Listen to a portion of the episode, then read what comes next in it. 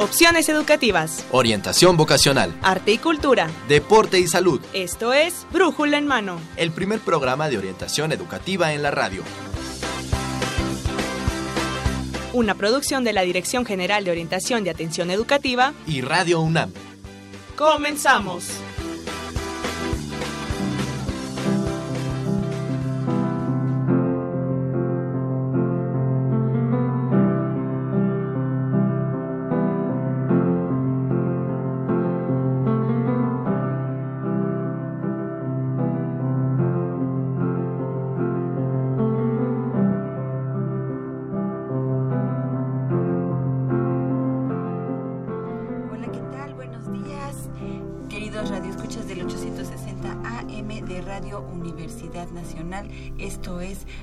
Brújula en Mano.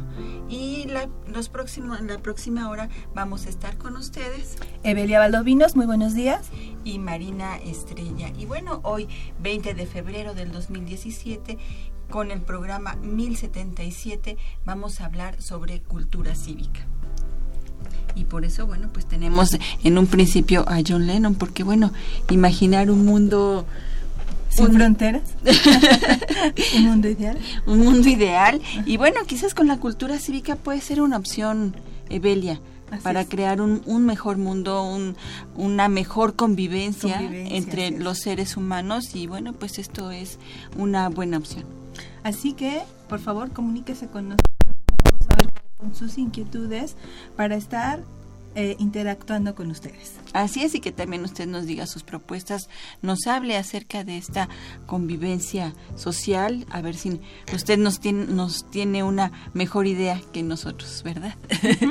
Así que los esperamos también en internet en www.radiounam.unam.mx.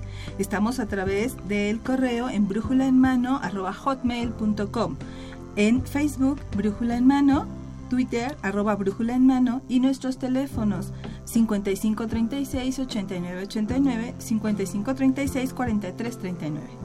Así es, y bueno, antes de iniciar con nuestro tema, les, trae- les traemos algunas recomendaciones de nuestra sección Orientación en Corto. Y en esta ocasión nos acompaña Israel García. Hola Israel. Hola, buenos días, ¿cómo están? Y también Axel Castillo. Eh, buenos días. Y bueno, pues a Axel le vamos a dar nuestra patada de- bienvenida porque él va a estar con nosotros por primera vez al aire. Ok, Bien. muchas gracias. Bienvenida, Axel. Bienvenido, forma parte de nuestro equipo de servicio social, de estos chicos que, bueno, vienen aquí a Brújula en mano y también a aportar, a dar su granito de arena. Bienvenido. sí, espero dejar un botezote de arena porque quiero aprender de todo. Perfecto, muchísimas gracias, muchísimas gracias y es también para nosotros un placer en Brújula en mano tener a los estudiantes de la UNAM con nosotros. Bien, y bueno, pues platíquenos acerca de orientación en corto. ¿Qué nos traen ahora, muchachos? Eh, bueno, este, vamos a eh, entrar a las recomendaciones. eh, Porque esto es orientación en corto. ok. Bueno, lo primero es...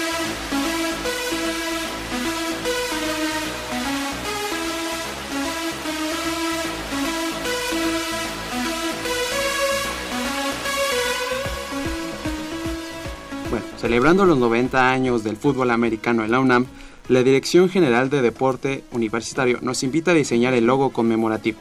Consulta las bases en www.deporteunam.mx. O también pueden ir a los recorridos en bicitren. La cita es los días lunes y miércoles a las 12.30 de la tarde en la Torre de Rectoría, allá en Ciudad Universitaria.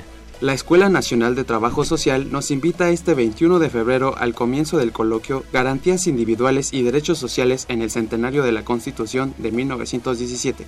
Para mayor información puede comunicarse al 5622-8782. ¿O qué les parecería ir al simposio Perspectivas de la Ingeniería Metalúrgica los próximos 23 y 24 de febrero en el auditorio D de la Facultad de Química?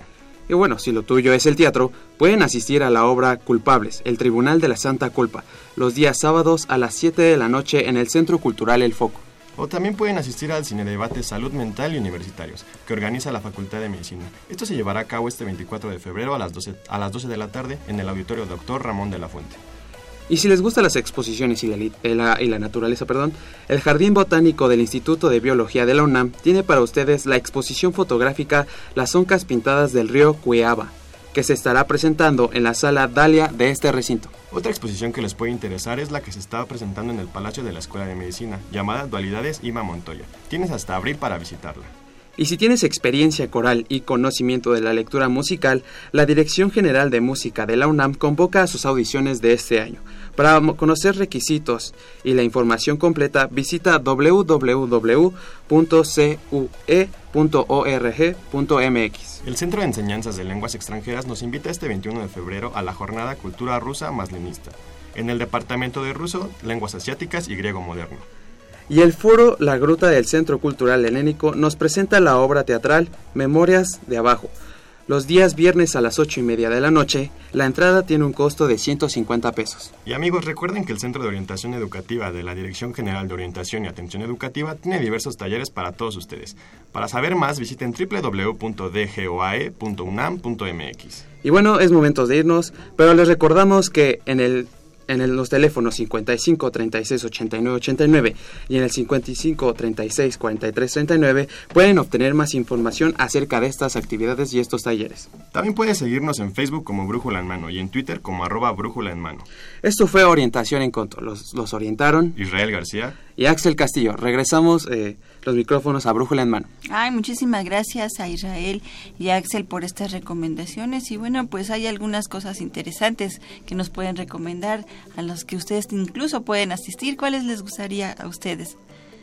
asistir o participar. A mí me gustaría mucho en el recorrido en bicicleta porque se me hace muy interesante conocer toda ciudad universitaria, qué mejor que en bicicleta.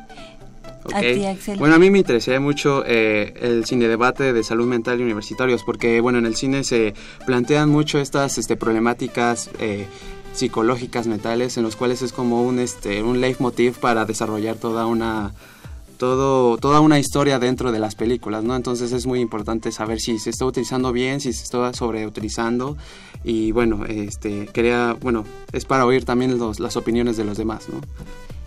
Así es, y bueno, pues vamos a seguir invitando a nuestro público para que se acerque a este tipo de actividades como el bicitren, como también los cine debates, porque bueno, pues son muy interesantes y la UNAM, bueno, es una serie de, de opciones que, no, que nos da a todo el público, tanto culturales, educativas, y bueno, pues hay que acercarse. Sí hay que acercarse a ellas. Muchísimas gracias, los esperamos la próxima semana con otra orientación en corto. Gracias. Sí, gracias.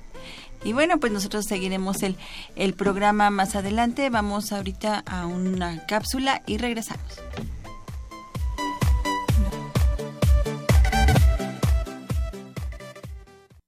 Si fuiste estudiante de licenciatura en la modalidad abierta o a distancia del Sistema Universidad Abierta y Educación a Distancia, SUAYE de la UNAM, entre 2005 y 2012, queremos saber de ti.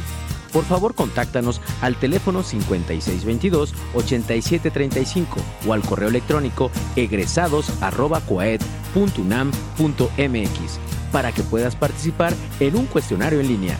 Contamos con tu apoyo. Universidad Nacional Autónoma de México.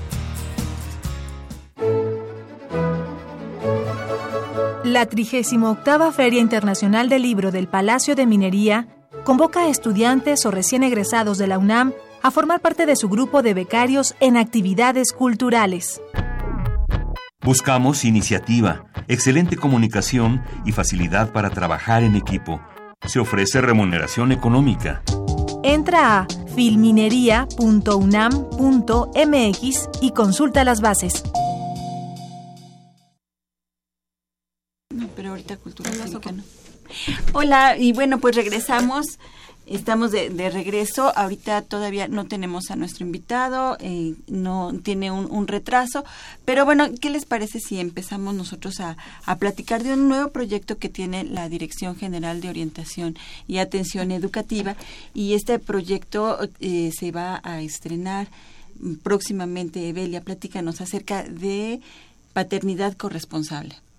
Buenos días nuevamente a todos. Eh, yo les quiero platicar sobre este proyecto que tiene que ver con esta problemática muy actual que están viviendo nuestros jóvenes, es el embarazo adolescente. Y si bien México no ocupa, en algunos lados, en algunos medios de comunicación se ha difundido que México ocupa el primer lugar, por lo menos en Latinoamérica, en embarazo de adolescente, lo cual no es cierto.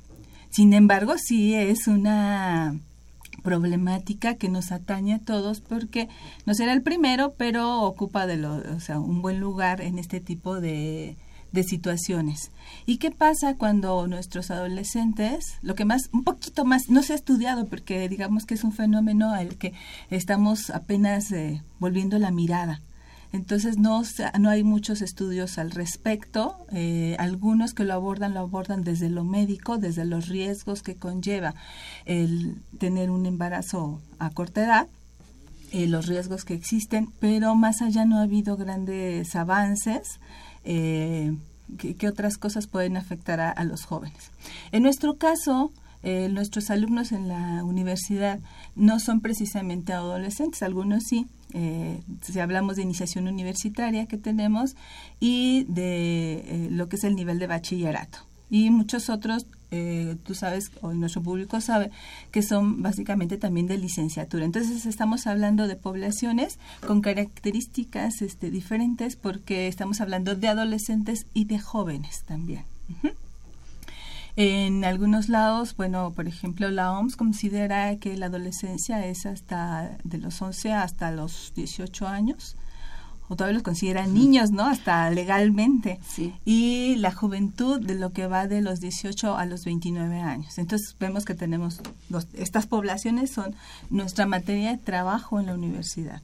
Entonces lo que hemos estado planteando hasta hoy tiene que ver con el trabajo eh, preventivo y remedial. Quiere decir que preventivo en la forma en que trabajamos desde el hecho de eh, promover la educación de la sexualidad, porque esto no va afuera, es parte de, es parte de, de la educación de la sexualidad que todos merecemos para saber primero cuáles son nuestros derechos, cuáles son los cambios que estamos pasando como seres humanos desde la adolescencia, desde la pubertad, qué es los, eh, los cambios que que vamos o que hemos pasado todos. Bueno, ya ustedes no somos adolescentes, ustedes no nos ven, pero no somos adolescentes, aunque tampoco este, hace mucho que pasamos esa etapa, pero eh, hubo cambios. ¿Tú te recuerdas algunos cambios de, de esa etapa más marcados, Marina? Así es, y bueno, pues es una, una etapa en la que, bueno, se aprenden muchas cosas.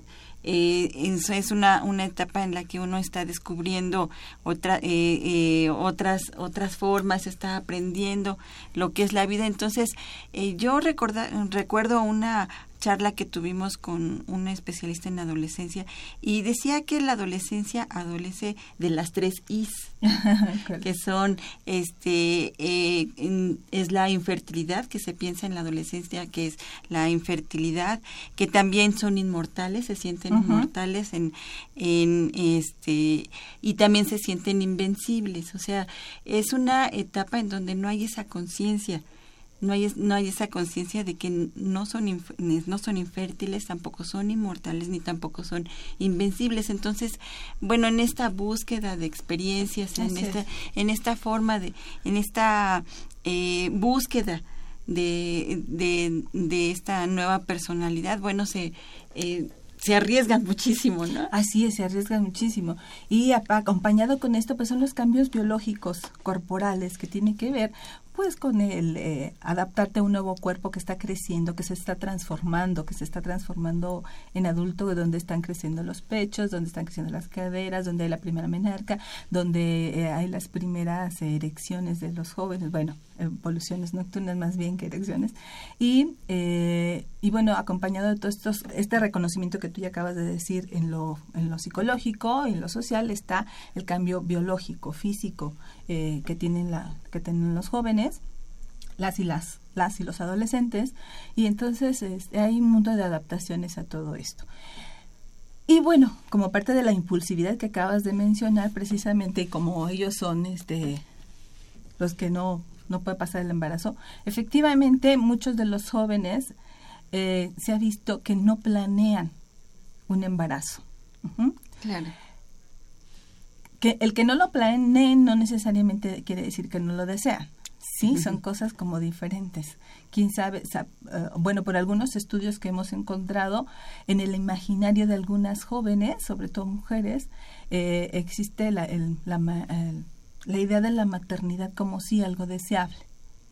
Sí se han hecho algunos, digo, ah, no se ha hecho muy profundamente, pero algunos estudios más recientes en América Latina, donde se ha encontrado que eh, la concepción de la maternidad es algo que enaltece y que da sentido y que tiene que ver con también con la poca educación y con eh, el nivel socioeconómico bajo. Entonces, eso es lo que se ha encontrado en algunos países de América Latina. Aquí, te, repito, no ha habido muchos estudios al respecto. Sin embargo, pues nuestra población simplemente en el hecho de la educación ya estaríamos hablando de otro nivel porque ya los nuestros alumnos universitarios pues ya llegaron a, al bachillerato. Ajá, cosa que en América Latina no. Eh, en el bachillerato y la licenciatura. Entonces uno de los factores pues es esta idealización de la maternidad como algo deseable, algo que enaltece a la mujer, ¿no? En el imaginario. Y bueno, el hecho de que muchas de estas jóvenes que tienen eh, relaciones sexuales por primera vez no usan ningún tipo de método anticonceptivo ni de protección.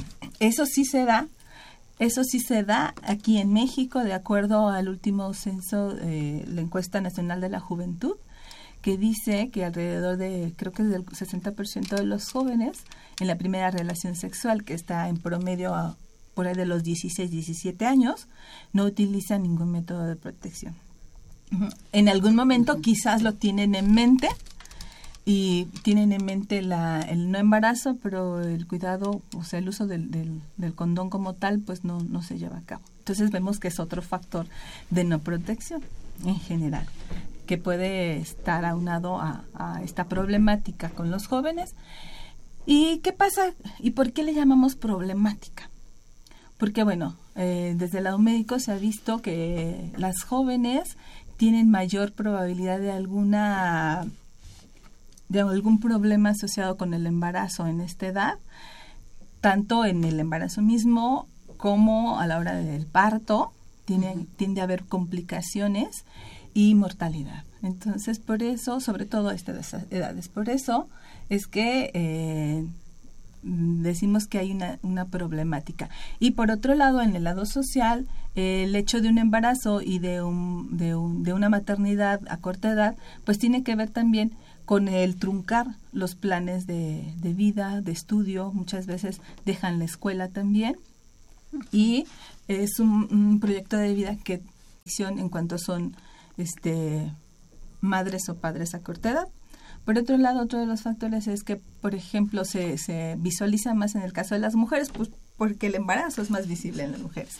Las parejas de las, de las chicas de a esta edad generalmente son más grandes que ellas o mayores de edad. O sea, quizás no les llevan muchos años, pero... No son de la misma edad, entonces no, son Generalmente son de 18 años para arriba, ¿no? Por eso se visibiliza más. También, por otro lado, habría que que trabajar en el caso de, la, de las jóvenes y de los jóvenes para que esto se haga como un proyecto de maternidad y paternidad corresponsable, en donde a ambos les pertenece esta responsabilidad de, de, bueno, si ya hubo un embarazo y ya hay un niño o niña, entonces hacerse cargo ambos de, de, esta, de este bebé y de la mejor manera con los mejores apoyos, ¿no? Pero no siempre cuenta la chica con el apoyo de la pareja. Así es, no siempre cuenta con la pareja con la pareja como para apoyarla, para hacerse responsable también. Y ahí esto es algo que hay que concientizar con los jóvenes. ¿no? Eh, también eh, la búsqueda de redes de apoyo se ha visto en, eh, en, algunos casos que el hecho de que la familia esté muy pendiente de las jovencitas sobre todo les brinda una, mayor contención y les posibilita seguir estudiando. Eh, si la familia tiene una adecuada aceptación, eh, les puede apoyar para que ellas sigan estudiando y se puede hacer cargo del hijo o de la hija eh, y compartiendo las responsabilidades en familia. Algunas chicas y chicos deciden hacer formar pareja, algunas otras viven en su casa porque la familia dice, bueno, ya nos hacemos cargo o te ayudamos con el bebé, pero cada quien vive en su casa, este, cada quien de la familia de él o de ella, cada quien se hace cargo de sus hijos y los mantiene y los ayuda a que salgan adelante y este y en algunas ocasiones también les permite pues convivir para que se hagan cargo, en otras dicen la familia de la chica, no, este, nosotros te ayudamos, pero no lo veas. En fin, hay, existe un mundo de posibilidades ahí. Y por eso hay que trabajar con, con las y los jóvenes, no solo de forma preventiva. Por eso es tan, tan importante eh, la educación de la sexualidad, para brindar a nuestros jóvenes herramientas que les posibiliten empoderarse de su sexualidad, saber cuáles son sus derechos sexuales y reproductivos también, eh, y saber eh, lo que es el autocuidado y que las decisiones que, que tomen sean informadas. De ahí que la Dirección General de Orientación y Atención Educativa tome esta problemática y la, eh, la haga un proyecto, un proyecto que más adelante se va a presentar a través de TV UNAM. Así es.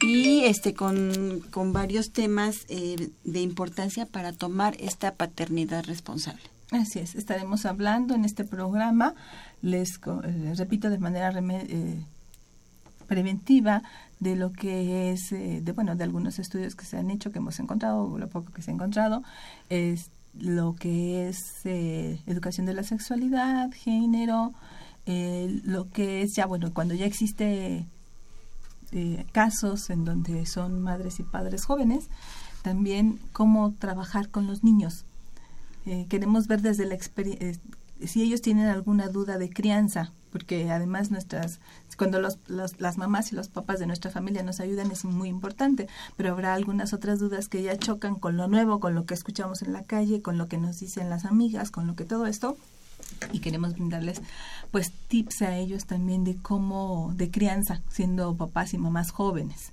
Esta parte eh, queremos tener foros con, con jóvenes que ya estén en esta situación o que hayan ya pasado por ella cómo han salido adelante, qué estrategias, qué fortalezas, qué habilidades les eh, fueron importantes para salir adelante en esta situación, qué les recomendarían a sus pares, hacia dónde. Ajá.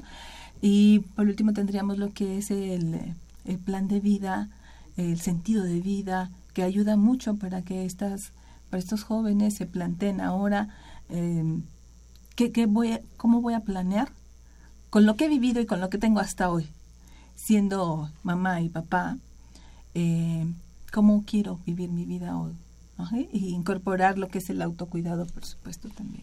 Así es, y bueno, esto es dirigido a los alumnos, a los a los estudiantes también, porque bueno, Así es.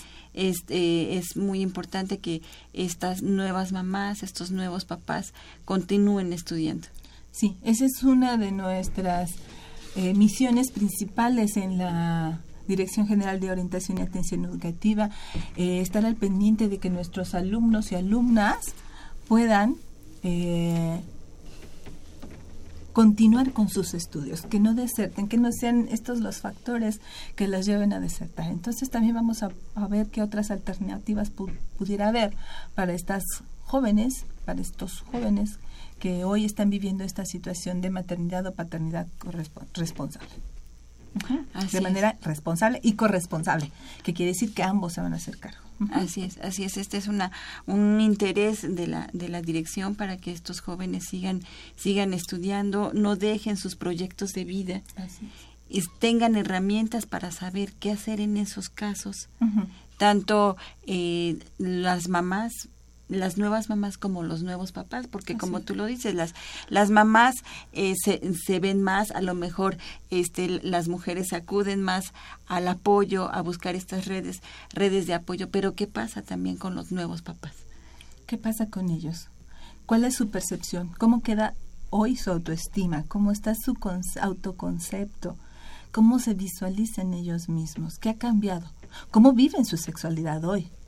Es diferente o, afectado de alguna manera esta maternidad y paternidad. Así es, y bueno, pues también... O también fíjate que un tema... Bueno, pero yo creo que antes de continuar me gustaría, me encantaría que el público se pudiera comunicar con nosotros y nos diera ideas al respecto. Si han encontrado, tienen un caso cercano, si son sus hijos, si son sus nietos, si son gente cercana que está viviendo esta circunstancia, que son mamás o que están en embarazo adolescente o joven, cuáles serían algunas de las ideas que se pueden aportar a este proyecto. Y los vamos a incentivar para que nos llamen y para que estén en contacto con nosotros. Y tenemos eh, tres ejemplares. Uno se llama Cultura Política Indígena. Eh, es de Natividad Gutiérrez Chong, de Juana Martínez Reséndiz y de Francis Sara Espinosa. Así es, y también tenemos otro libro para ustedes que se llama Historia del Congreso Constituyente 1916-1917. Bueno, ahora que en este 2017 es, eh, se cumplen 100 años de nuestra Constitución, bueno, pues aquí hay un libro de Jesús Romero Flores acerca de la historia del Congreso Constituyente. Y bueno, pues estos regalos los trajimos para nuestros radioescuchas que nos marquen al 5536 89 89. Vamos a una cápsula para esperar sus comentarios. ¿Usted tiene algún caso de paternidad adolescente, de maternidad adolescente? ¿Ha vivido usted esta experiencia con familiares o con usted mismo? Llámenos y acerca de su caso. Juan, ¿qué harás la próxima semana? Mm, estaré en mi casa sin hacer nada. Mejor acompáñame. En mi carrera, cada semestre realizamos un viaje fuera de la Ciudad de México, con el propósito de contar con una visión de distintos ámbitos naturales, urbanos y arquitectónicos. Suena interesante, pero ¿en qué te ha ayudado a conocer otros lugares? Pues conocer otros lugares me ayudó a tener diferentes perspectivas e ideas de cómo planificar un espacio abierto, así como un parque, un jardín botánico, un complejo turístico, una casa habitación, una ciclopista, entre otras cosas más. Mm, está bien, suena muy interesante, yo me apunto, vamos. Arquitectura del Paisaje es una de las 118 licenciaturas que ofrece la UNAM. La puedes cursar en la Facultad de Arquitectura con una duración de 10 semestres. Su área académica se enfoca en la planificación de los espacios abiertos como parte del sistema natural y humano desde una perspectiva ambientalmente responsable, socialmente incluyente y culturalmente significativa. El aspirante a esta licenciatura debe haber cursado el área de las ciencias físico-matemáticas y de las ingenierías en el bachillerato, además de poseer interés por los aspectos ambientales y sociales, así como creatividad y sensibilidad artística, orientadas al diseño de espacios exteriores. Puedes estudiarla en la Facultad de Arquitectura, pero debes tener en cuenta que esta carrera no es de ingreso directo. Es necesario aprobar los primeros dos semestres de arquitectura y participar en un concurso de selección. El egresado de la carrera puede desempeñar su actividad individualmente o conformando equipos de trabajo con diversos profesionales. Además, Puede colaborar en el sector privado, así como para organismos de carácter gubernamental. Su campo profesional se desarrolla en el diseño y construcción de jardines, plazas, parques urbanos y de barrio, espacios educativos abiertos, espacios abiertos corporativos o institucionales, para complejos turísticos y para casa habitación, así como ciclopistas o senderos ecoturísticos, y también observatorios urbanos. Esto fue la UNAM, sus carreras y su campo laboral. Nosotros somos Janet Robles e Israel García.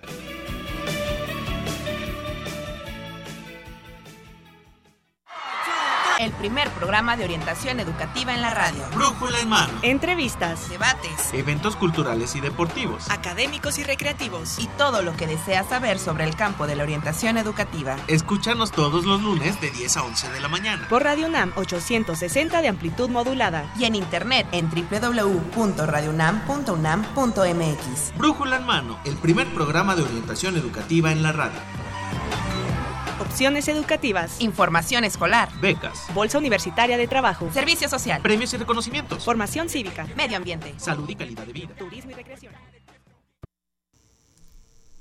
Bien, regresamos con ustedes con este tema de paternidad, maternidad responsable, un proyecto de la Dirección General de Orientación y Atención Educativa para estos jóvenes que eh, tempranamente comienzan esta paternidad y esta maternidad. Y bueno, ya hablamos de los jóvenes, de esta problemática, tanto de las chicas como de los chicos que se enfrentan a esta a este a este acontecimiento de, de su vida. Pero em, maestra Evelia Valdominos, ¿qué nos podría decir acerca de la familia? La familia qué papel juega en esta en esta situación? ¿Cómo puede apoyar o qué es lo que debe hacer en estos casos? Eh, la familia es un factor muy, muy importante para estas y estos jóvenes, eh, la familia es muy importante en nuestra sociedad, en nuestra cultura mexicana, de hecho, tendemos a ser eh, la familia muégano, o sea, en, muchas, en muchos casos, eh, a vivir en familia ya no hasta la adolescencia, o sea, la adolescencia en nosotros se ha alargado hasta los veintitantos, treinta y tantos años y hay gente que se, casi sigue viviendo en la familia de origen, ¿no? Y con los abuelos, las abuelas y demás.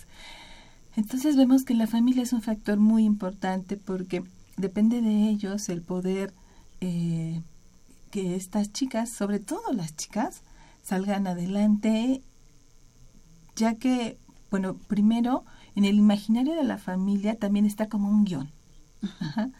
de que nos esperamos que cuando tenemos hijos, estos hijos estudien la primaria, la secundaria, la preparatoria.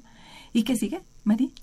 Y la licenciatura. Y la licenciatura. Y luego el posgrado, si ellos quieren seguir la maestría, el doctorado, esta, esta situación de la maternidad y la paternidad, entonces... ¿Qué, qué, qué te pasaría a ti si de repente uno de tus niños que está pequeño, de repente a los, no sé, 17 años, es padre, embarazado a su novia o... Bueno, pues la, la, la familia yo creo que se vuelve el apoyo, el apoyo para que no se trunque ese proyecto de vida, ese proyecto educativo que pues tú has generado para tus propios hijos, ¿no? Eso es lo que yo creo que los padres haríamos podríamos hacer podríamos hacer, apoyar. Sin embargo hay que plantar los pies en la tierra y el primer impacto el primer momento quizás no es con esta con este entendimiento de, este gusto con este gusto de que claro se va esta aceptación no de que mi hijo o mi hija eh, acaba de embarazarse. Eh, es también un shock es la pérdida de las expectativas como mamá y papá de los de estos chicos que están eh, pasando por el embarazo, ¿no? Hay una pérdida de expectativas, hay un duelo, hay mucho enojo también, quizás. Eh, hay muchas formas de reaccionar ante esto. Habrá familias en las que eh, pues pueden apoyar perfectamente a, la hija, al hijo, pero cuántas veces no, no hemos escuchado que hay familias que de plano rechazan sobre todo a la chica, porque es a la que se le nota, por supuesto. Claro. Este, la rechazan y le dicen que haga lo que quiera, pero que no cuente con ellos. Eh, ¿Qué otras situaciones has escuchado, Mari, que son frecuentes en las familias cuando esto pasa? Así es, así es, porque bueno, pues es una, una situación que, que implica no solamente el apoyo eh, familiar, emocional, sino también el apoyo económico. Entonces, a veces a lo mejor no se tienen esas posibilidades, ¿no? Para poder apoyar a los hijos en esta, en esta situación, ¿no? Por un lado sí, lo económico, pero sobre todo es las expectativas que nos cargamos como mamá y papá y ese guion que, que, aprendimos que debería de haber sido así. Yo espero que mi hijo se case hasta que termine la carrera y hasta que trabaje y que tenga un buen trabajo y que todo eso. Entonces decimos, bueno, así como va la vida ahora, pues yo esperaría que por de los 30 años tuviera hijos quizás. Ajá. Claro. Entonces, eh, no es algo que esperas a temprana edad y sí es un shock para la familia. Sin embargo, vemos que la familia es una de las redes muy importantes para el apoyo de estos chicos, de estas chicas que están pasando por esta situación. y, y si no fuera la familia, los chicos también tienen que buscar cuáles son sus redes de apoyo. ¿Cuáles son esa, pues la familia, a veces son mamá, papá, o en todo caso a lo mejor mamá y papá no me apoyan, pero quizás mi abuelita sí mi tía, mi tío, algún primo. Y en todo caso, pues también existe la familia elegida. ¿A qué nos referimos con la familia elegida?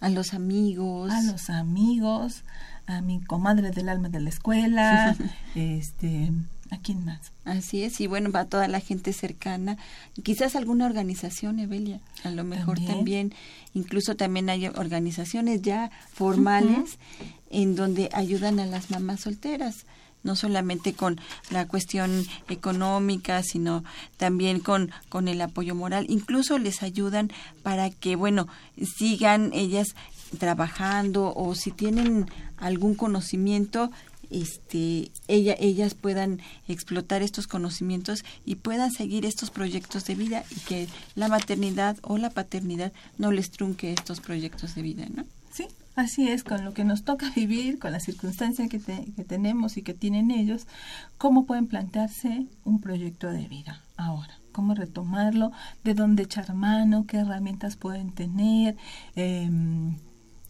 en qué se pueden apoyar para, para plantearse eh, un proyecto de vida, que es muy importante no dejar los estudios, no dejar eh, la, idea de que hay más adelante y que se puede seguir, que se puede continuar. Así es. Y bueno, pues esto es en cuanto a la familia, pero también yo creo que lo importante también sería tener, digamos que, eh, un proyecto en donde eh, ustedes, bueno, eh, ya si tienen, si tienen el problema también, ver qué es lo que pasa con la sexualidad y apoyarlos con la sexualidad también. Así es, es la educación de la sexualidad o de la sexualidad es un tema polémico. Como vimos hace poco tiempo, eh, hay alguna organización de padres que se dice Nacional de Padres que eh, ellos dicen que no están de acuerdo con la educación de la sexualidad, pero habría que saber exactamente desde dónde la están mirando, porque tiende a pensarse quizás que si tú educas en la sexualidad es como darle armas o poner a los chicos y las chicas eh, ante una posibilidad de ejercicio inmediato de la sexualidad. Lo que nosotras hemos visto en los talleres de sexualidad que impartimos en la Dirección General de Orientación y Atención Educativa es que, primero, que la información y la educación es un derecho de todos los seres humanos, es un derecho que tenemos, y que la toma de decisiones también. Y muchos y muchas de las chicas que asisten a los talleres de manera informada pueden decidir qué hacer con su sexualidad. Y no es cierto que en automático se van a, lo que se entiende como libertinaje, que es eh, el uso sin límites de su cuerpo y de su sexualidad y entonces no va a haber restricción alguna. Eso no es cierto. Sí ha habido estudios serios al respecto en donde dice que la información y la educación lo que hace es concientizar a las personas acerca de su poder y toma de decisiones, de sus derechos. Así es. que, así que es un tema muy importante que tenemos que retomar, la educación de las sexualidades en todos los programas de educación, a nivel bachillerato, a nivel licenciatura, que es lo que nos toca a nosotros, pero desde antes y al nivel de los niños y de las niñas se tiene que retomar este tema. Así es. Y bueno, pues esta, esta es, este es un proyecto, como le venimos platicando, de la Dirección General de Orientación y Atención Educativa, el de maternidad y paternidad responsable.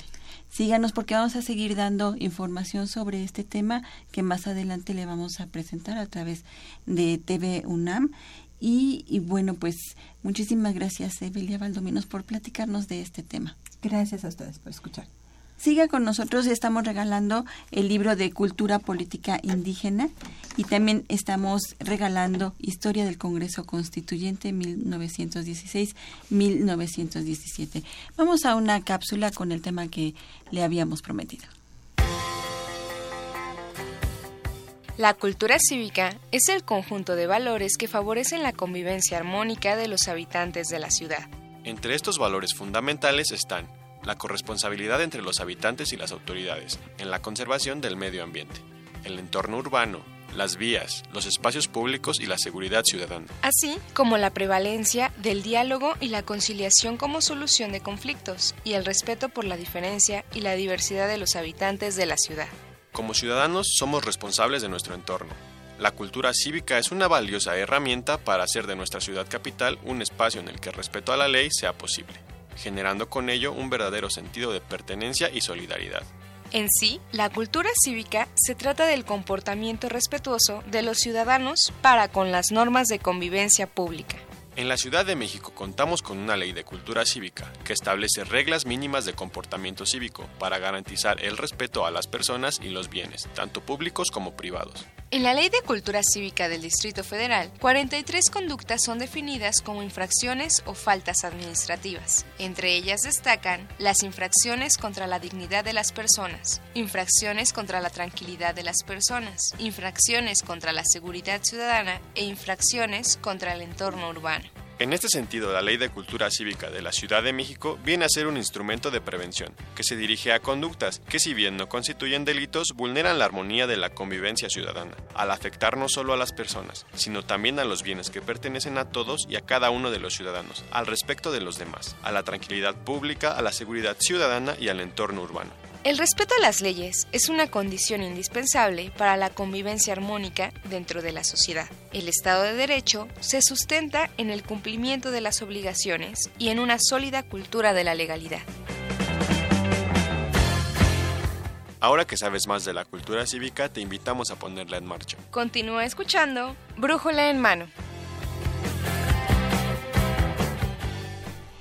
Bien, pues regresamos aquí a Brújula en Mano y bueno, pues vamos a hablar ahora acerca de la cultura cívica y está en la línea con nosotros el doctor Héctor Arámbula, quien es director de Educación Cívica del Instituto Nacional Electoral. Él nos va a hablar acerca de este proyecto, nuevo proyecto que tiene el INE, que es el en, en Cívica.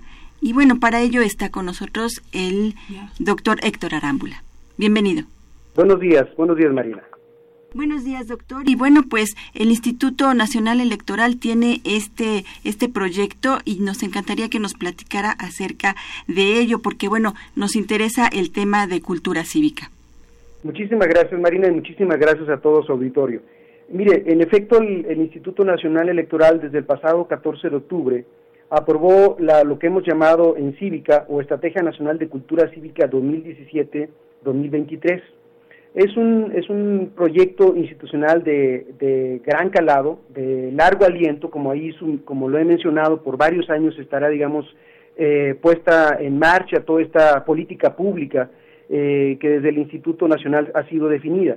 Déjeme, déjeme sin embargo, eh, explicar cuáles son, cuáles son los, fines, digamos, que, persigue o que están detrás de la encívica, pero para ello es, es importante destacar, usted en, la cápsula, antes de, hablar, mencionaban de, cuatro o cinco eh, nociones o conceptos que son fundamentales y que dentro de esta Estrategia Nacional de Cultura Cívica eh, los hemos recuperado.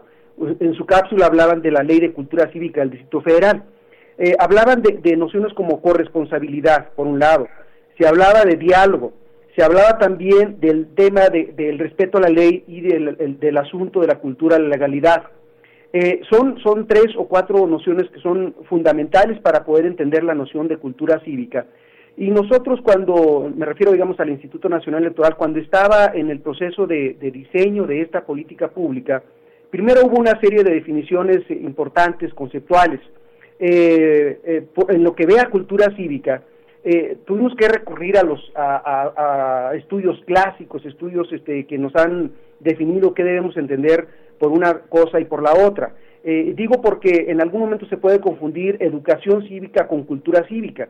Aquí quisiera eh, mencionarle que hay un estudio marina eh, clásico de hace ya algunas décadas de autores americanos de, de, Sidney, Gabriel Admon y Sidney Berba, donde identifica tres tipos de cultura. Y, ella, y ellos sostienen que hay una cultura parroquial, una cultura del súbdito o, subordinado y la cultura participativa. Ella, ellos mencionan que, los primeros dos en realidad buscan ejercer una suerte de subordinación entre el gobernante y el gobernado, ¿sí? está presente esa, esa relación. Y en cambio la tercera, ellos le llaman la, la cultura participativa, donde las personas, los ciudadanos y las ciudadanas están realmente interesados en saber cómo opera el sistema eh, político y cómo pueden de, alguna manera en forma activa eh, pueden contribuir al fortalecimiento democrático. Esta noción de cultura participativa es la que podríamos nosotros eh, asumir que es la que se entiende más con la con la noción de cultura cívica que, ahora escuchaba dentro de su propia eh, dentro de la cláusula previa antes de mi intervención. si en algún momento Marina este, me extiendo le pediría por favor que me interrumpa y me haga alguna pregunta, pero pero sí quisiera mencionar que la noción de participación es lo que está dentro de nuestra, de nuestra propuesta de, de cultura cívica. La noción de educación cívica eh, tiene, hace alusión más a un proceso deliberado, de instrucción, de, de transmisión de, de, ciertos valores que deben ser asumidos por, este, por los ciudadanos. En cambio, la, la, la, la noción de cultura cívica marina hace más a la hace más alusión a la idea de construir espacios para que las personas, eh, los ciudadanos puedan este, poner en práctica esos, esos valores, con, propiamente con, con, el asunto de la, de la participación. Entonces, la primera, la primera cuestión que en su momento el instituto tuvo que eh, decidir fue hacer una, un matiz relevante entre lo que es educación cívica y lo que es cultura cívica por, por el otro. ¿sí? Ahora, la, para poder llegar a esa Estrategia Nacional de Cultura Cívica, el Instituto Nacional Electoral puso en marcha diversas eh, actividades durante el año 2016 que formaron parte de un diagnóstico amplio para saber cuál era el grado de participación o de cultura política democrática que existía en nuestro país. Este diagnóstico fue eh, orientado con la participación de cinco especialistas académicos mexicanos reputados de universidades mexicanas. Ellos fueron el, el, doctor Roberto Gutiérrez, el doctor Mauricio Merino, la doctora Lourdes Morales, eh, la doctora Fernanda Sumano y el doctor Francisco Valdés Ugaldi. Ellos eh, identificaron eh, llegaron a la conclusión de que a partir de la reunión de evidencia empírica este, eh, en 10 en diez componentes o 10 apartados de, de lo que donde se expresa la cultura política participativa en México, creyeron que había una gran debilidad de esa cultura. Y esa cultura, esa debilidad se expresa, Marina, básicamente en tres manifestaciones. Por un lado, en una gran distancia eh, que separa a, los ciudadanos de los procesos de toma de decisiones sobre la vida pública, número uno. Número dos, una gran desconfianza sobre el cumplimiento de las normas y por otro lado, la tercera manifestación, el desencanto que se tienen con los resultados entregados por las instituciones eh, eh, públicas en México, Marina. No sé si hasta este momento usted quisiera hacer alguna otra pregunta, solamente para señalarle lo que arrojó ese diagnóstico. Es un diagnóstico como le, como le digo, eh, amplio, eh, eh, son alrededor de 300 páginas donde con una evidencia empírica sustantiva en torno a 10 componentes, se llega a la conclusión de que existe esta debilidad en la cultura democrática participativa en México, Marina. Gracias, doctor Héctor Arámbula, por hacernos esta diferenciación entre cultura cívica y educación, cívica. Eh, y bueno, también nos interesa por parte de orientación y atención educativa saber qué se puede hacer desde las instituciones educativas para generar una cultura cívica. ¿Cuál sería su opinión acerca de ello? Bueno, mire, em, eh, nosotros eh, estamos imaginando que para poder desplegar la Estrategia Nacional de Cultura Cívica, desde luego, los entornos escolares son fundamentales.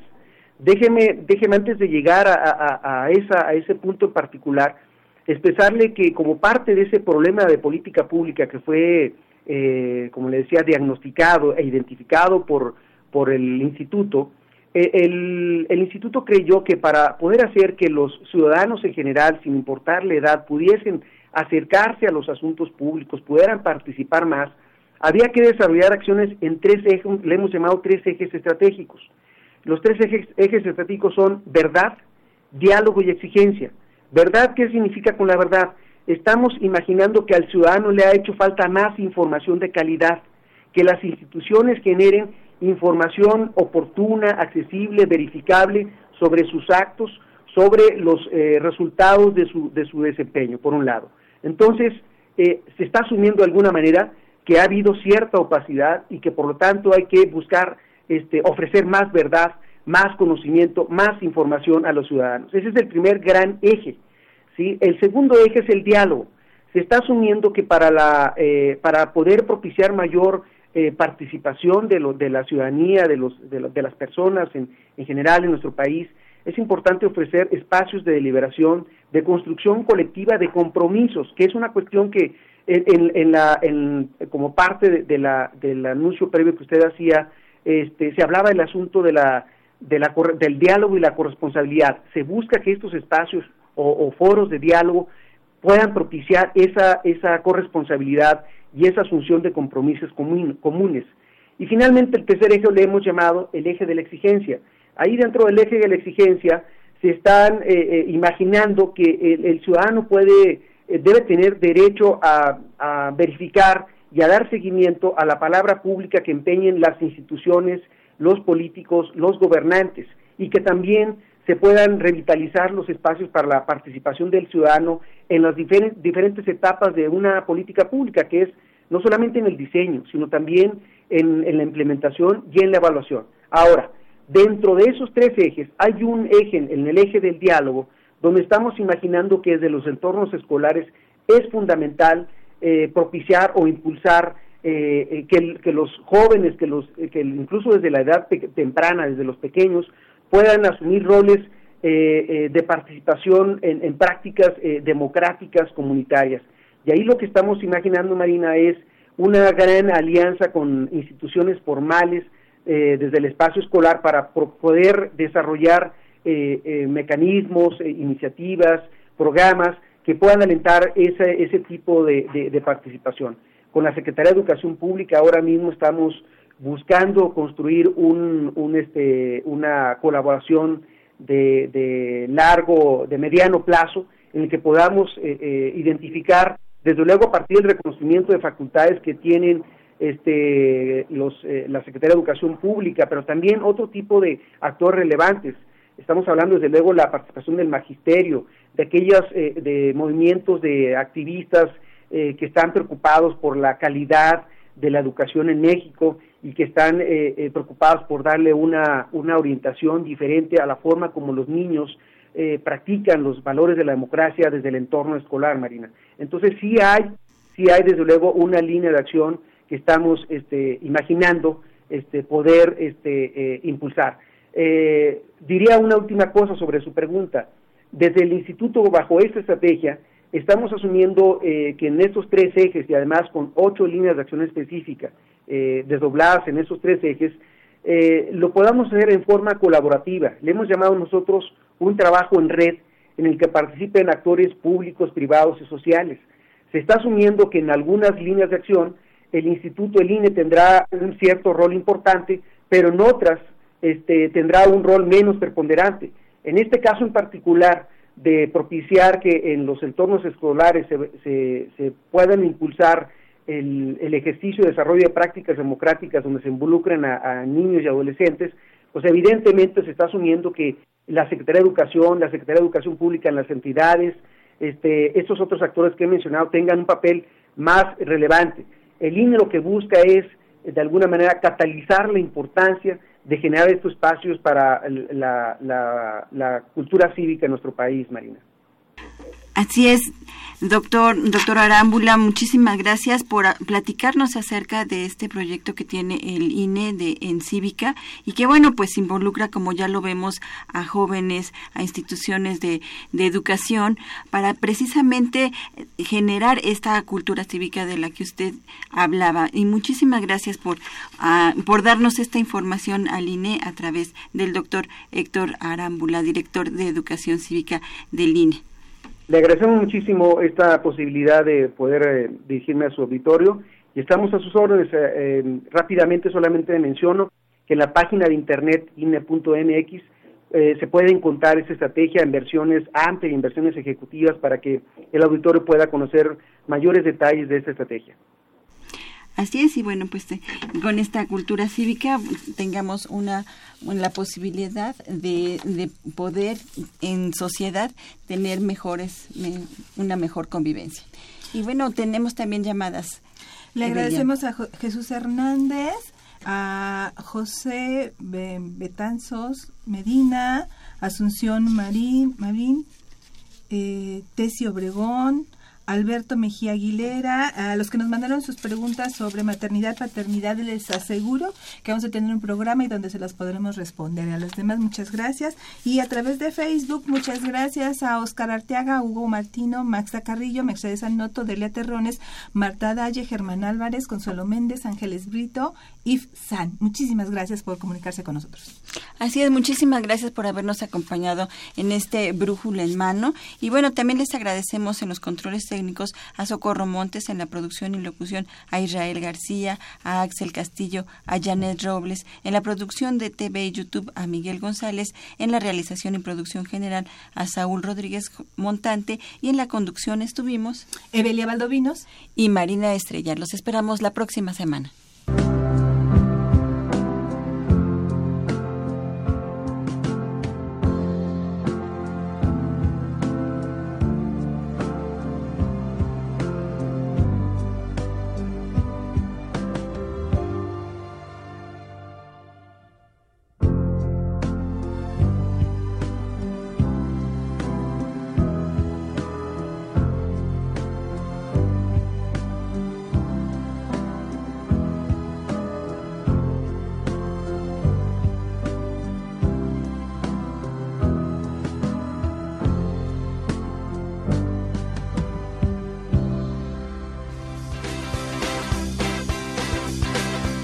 La Dirección General de Orientación y Atención Educativa y Radio UNAM presentaron Brújula en Mano, el primer programa de orientación educativa en la radio.